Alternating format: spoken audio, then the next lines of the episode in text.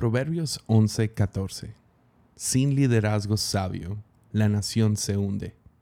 La seguridad está en tener muchos consejeros.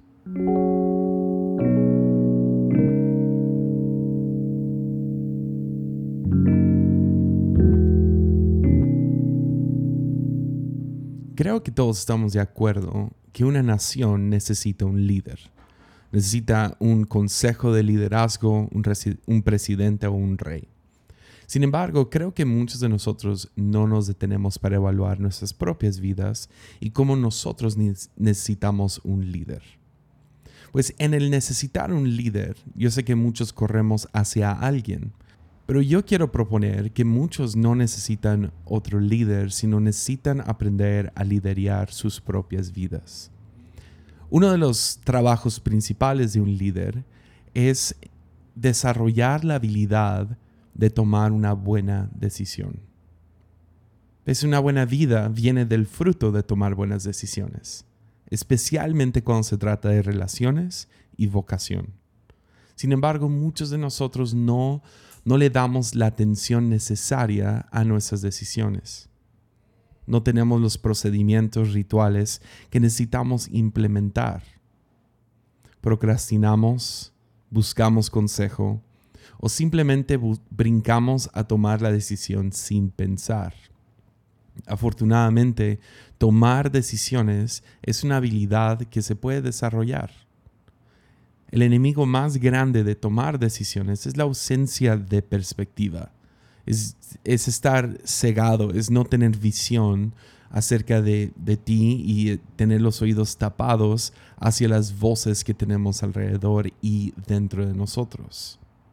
¿Ves? Existen cinco diferentes lentes, o podrías decir cinco diferentes voces, ah, por los que podemos ver o evaluar cualquier decisión en nuestras vidas una imagen que he escuchado antes que me gusta mucho para poder evaluar mis decisiones. Es como si tú estuvieras en un salón de clases y tú eres el maestro preguntándole al salón, hey, ¿cuál es la respuesta a esta pregunta? Sea la pregunta que tú tengas, la decisión que tú tengas.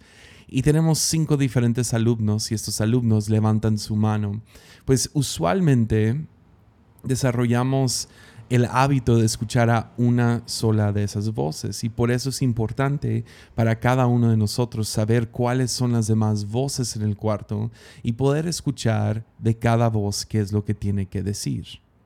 Entonces, déjales presento cinco voces que, que yo escucho todo el tiempo. la primera voz sería la voz del enemigo. yo sé, yo sé, suena raro, pero conocemos mejor las voces de las voces enemigas en nuestras vidas que las voces amigas. ¿Ves? Esas voces que nos quieren ver fracasar, que nos juzgan constantemente de manera injusta. Hemos desarrollado la habilidad de escucharlos, por lo menos en mi caso. Yo las tengo bien presentes y las puedo escuchar diciéndome, haz esto, haz esto, haz esto, haz esto. Y he aprendido a no ignorar esas voces, sino escucharlas, considerar lo que me están diciendo, voltearlo sobre su cabeza, porque ves, puedo escuchar el consejo del enemigo en mi cabeza para ayudarme a tomar el paso en la dirección correcta. ¿A qué me refiero? Pues si la voz enemiga me dice, mátalo, háblale feo, contéstale, entonces yo sé, ah, mi enemigo me quiere ver fracasar y puedo voltearlo sobre su cabeza y terminar haciendo lo opuesto. Todos tenemos voces enemigas en nuestra, en, dentro de nosotros que constantemente nos apuntan hacia la decisión equivocada. Y si podemos aprender a escucharlas, decir, no, esa es una voz enemiga, voltearla sobre su cabeza y hacer lo opuesto, a veces es una buena a veces es la dirección correcta. Podemos encontrar sabiduría real cuando usamos las voces enemigas como señalamientos de un precipicio o de un callejón sin salida o hacia peligro. La segunda voz sería la voz del estómago. Muchos conocen ah, la respuesta, pero, o por lo menos una versión de la respuesta, y lo llamamos instinto o intuición. Es la voz del estómago, lo sentimos. Son las mariposas en el estómago cuando ves a esa persona que te gusta. O son esas emociones que sientes cuando, cuando no sé, te, te ofrecen un trabajo que has querido toda tu vida. O esas, sí, mariposas en el estómago y dices, ah, esto es. ¿Ves? Nuestra intuición es la acumulación de todas las lecciones de decisiones que hemos tomado en nuestras vidas y nos revela inconscientemente lo que nos sucedió en el pasado. Nos recuerda, hey, ¿te acuerdas qué bonito se sintió besar por primera vez? Ya, y nos trae a memoria estas cosas, pero a veces es una voz muy sutil. Pero ves, nos hacemos muy buenos para ignorar esa voz, porque si somos honestos, nos ha metido en problemas en el pasado. Nos animó a tomar decisiones locas con alguna persona que te gustó y, o algo por el, por el estilo y terminamos pagando muy duro por eso. Pero necesitamos ponerle atención, no para siempre hacer lo que pide, pero para escucharlo y compararlo con las voces más racionales que tenemos dentro de nosotros. La tercera voz sería la voz de la muerte. Ya, otra vez, yo sé que suena muy macabro, pero Considera esto. Todas nuestras decisiones están siendo tomadas con un reloj en el fondo. Un reloj que está llegando hasta el fin. No sabemos cuándo es ese fin, pero necesitamos escuchar su ritmo y considerarlo.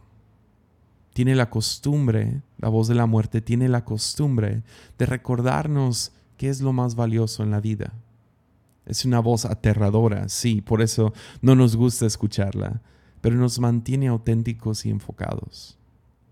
La muerte nos da la, la confianza perversa para tomar retos que nunca consideraríamos. Nuestras decisiones tienen que ser tomadas con la conciencia de que nuestro tiempo aquí es limitado. La cuarta voz sería la voz de precaución esa es con la que yo me siento más, no sé, en casa. Creo que si me imagino un, este salón de clases, creo que es el primero que levanta la mano siempre y es el que escucho la mayoría del tiempo. ¿Ves? La voz de la precaución es la que nos recuerda que la mayoría de los negocios fracasan, eh, que la mayoría de planes terminan en desastre y que la mayoría de relaciones repiten las fallas del pasado. Debemos considerar esa voz para tener en mente el costo del fracaso y ver que gente cerca de nosotros podrían terminar lastimados por nuestra ambición. Precaución tiene la valentía de no revelarse a la realidad de nuestras circunstancias, sino se somete a ellas y dice, hey, tú no tienes suficiente dinero para tomar esto. Tú no, ¿Sabes que Necesitas madurar un poquito más antes de entrar a esto. Ya. Y la quinta voz sería la voz de valentía. Desde muy temprana edad aprendemos a seguir ciertas reglas. Esas son las reglas convencionales. Es lo que lo, aprendemos a esperar en filas y hacer lo correcto, cumplir con ciertas tareas. Y la verdad, sin, esta, sin estas reglas convencionales, no hubiéramos aprendido a leer, a conducir un auto o a tener un trabajo estable. Pero el riesgo ahora se vuelve convertirnos en gente demasiado fieles por demasiado tiempo a lo convencional, sacrificando así nuestros deseos en esta vida. ¿Ves? Algunos necesitamos reaprender a escuchar la voz de valentía. Poder no sé, esa, esa cosa que nos llevó de niños a tomar nuestro primer paso, a decir nuestra primera palabra.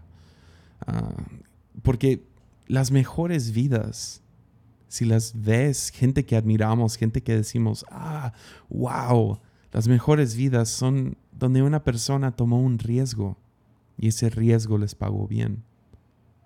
¿Ves? Precaución y valentía necesitan pelear más en nuestras decisiones.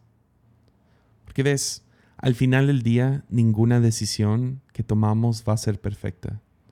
Pero considerando que todos tenemos esas voces, tenemos una multitud de consejeros dentro de nosotros mismos, podemos tomar un momento y ver qué es lo que proponen y así mejorar nuestra habilidad de tomar decisiones. Si te gustó este episodio y quieres escuchar más, te invito a suscribirte por medio de Spotify o Apple Podcasts. Y si quieres apoyarme para poder seguir haciendo estos podcasts, puedes hacerlo en patreon.com diagonal Hansen. Puedes apoyar desde un dólar al mes. Cualquier contribución ayuda. Muchas gracias.